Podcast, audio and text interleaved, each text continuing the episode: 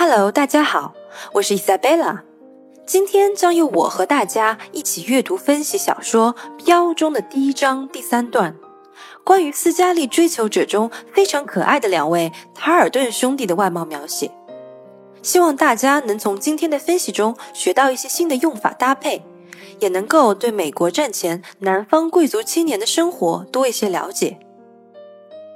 第三段由两个长句子组成。首先，我还是会把这一段给大家整体朗读一遍，然后分别对两个句子中的词语和词组进行解析。On either side of her, the twins lounged easily in their chairs, squinting at the sunlight through tall mint-garnished glasses. As they laughed and talked, their long legs, booted to the knee and thick with saddle muscles, crossed negligently. Nineteen years old, six feet two inches tall, long of bone and hard of muscle, with sunburned faces and deep auburn hair, their eyes merry and arrogant, their bodies clothed in identical blue coats and mustard-colored breeches. They were as much alike as two balls of cotton. 接下来，我们来看第一个长句子。 On either side of her, the twins lounged easily in their chairs, squinting at the sunlight through tall mint-garnished glasses. As they laughed and talked, their long legs, booted to the knee and thick with saddle muscles, crossed negligently. 塔尔顿家的斯图尔特和布伦特兄弟俩一边一个，懒洋洋地躺在放在他两旁的躺椅上。 他们肆意谈笑着，眼睛透过有薄荷属植物装点的高大玻璃窗斜睨着太阳光。他们随意地翘着二郎腿，修长的双腿穿着长及膝盖的长筒靴，腿部肌肉因长期骑马而异常发达。这里 lounge 在文中表示懒洋洋、舒服的站、坐或者躺着。同时，大家可以注意，使用 lounge 的时候，后面常常搭配副词或者介词。比如，He was lounging on the grass bag outside the cottage。他正懒洋洋地躺在小屋外的草地上。这里可以注意一下文中的表述，lounge easily。单词 easily 也有表示舒适的意义。在英语中，带有相似含义的两个词，如果叠加使用，就可以扩大表达效果。比如这里 lounged 和 easily 的叠加，就强调了兄弟俩慵懒的状态。大家下次在表达情感的时候，也可以试着使用这种方法来加深表达效果。Lounge 还有其他用法，lounge around 指的是百无聊赖的消磨时间，比如 James does nothing but lounge around the apartment。詹姆斯在公园里转来转去，无所事事。Lounge 如果做名词，表示的意思是等候室、公共休息室。比如，在机场经常看到的 departure lounge 指的就是候机室的意思。下面我们来看第二个词组，squint at，在文中表示眯起眼看。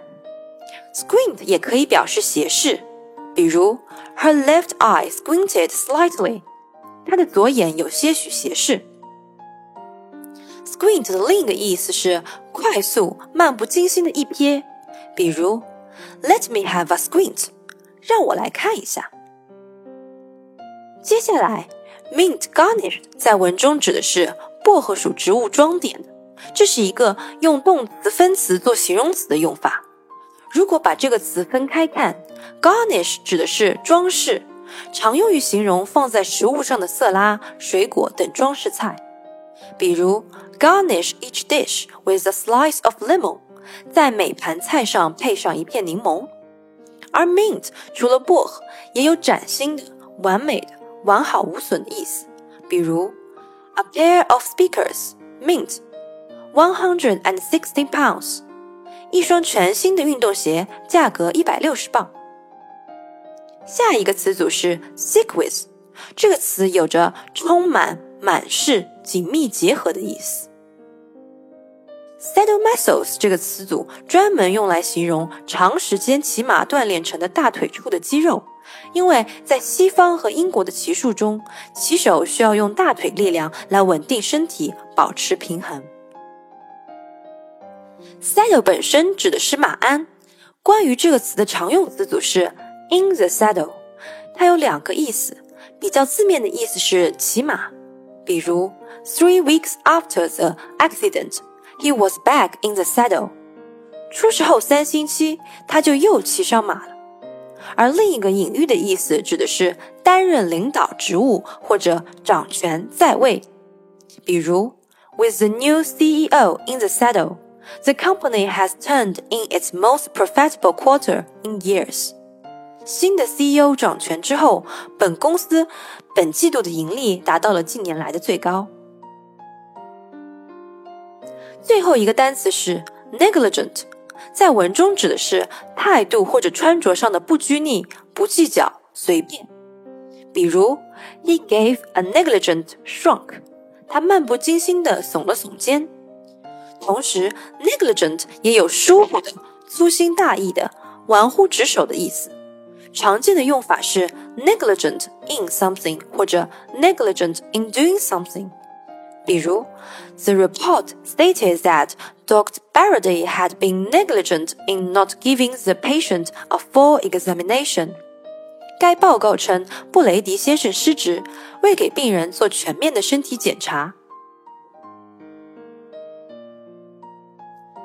下面我们来阅读第二个长句子：Nineteen years old, six feet two inches tall, long of bone and hard of muscle, with sunburnt faces and deep auburn hair. Their eyes merry and arrogant. Their bodies clothed in identical blue coats and mustard-colored breeches. They were as much alike as two balls of cotton. 兄弟俩都是年方十九，身高六英尺二英寸，身材高挑，肌肉发达，脸庞被太阳晒得黝黑，头发则是茶褐色的。 他们眼神欢快，目光傲慢，身穿一样的蓝色上装、芥末色马裤，像足了棉花丛中的两株棉桃。虽然大家常听说英寸和英尺，但不少人对这两个单位没有概念。这里我给大家稍作介绍，这样大家下次在英国买衣服的时候就不会和我一样对着英寸和英尺的标签一脸茫然。feet 指的是英尺，而 inch 对应的是英寸。一英尺大约是三十点五厘米，而一英寸大约是两点五厘米。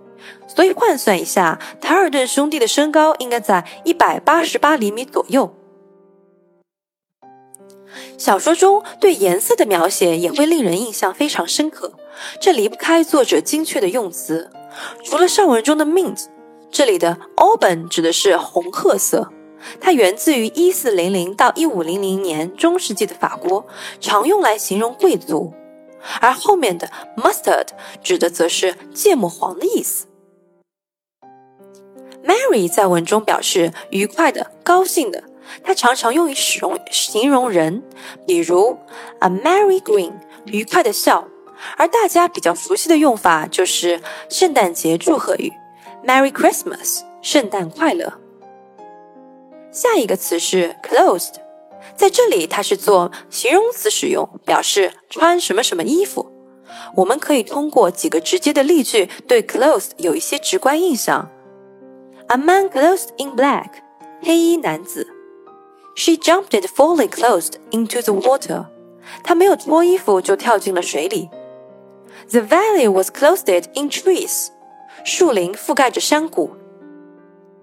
下一个词 breeches，它指的是裤脚处于膝下的半身半身裤、马裤。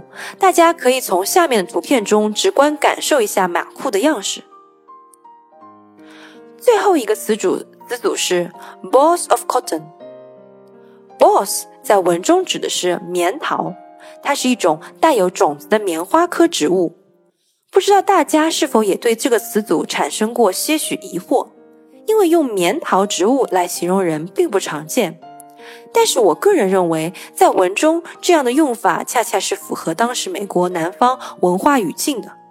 《飘》这部小说设定在战前的美国南部，描写的是种植园主阶级的生活。这些南方贵族的财产来自于他们的土地、奴隶贸易和棉花贸易，因此他们普遍支持法国的重农主义农业观念和英国贵族的家庭意识，排斥北方萌芽的资本主义工业扩张和投机商。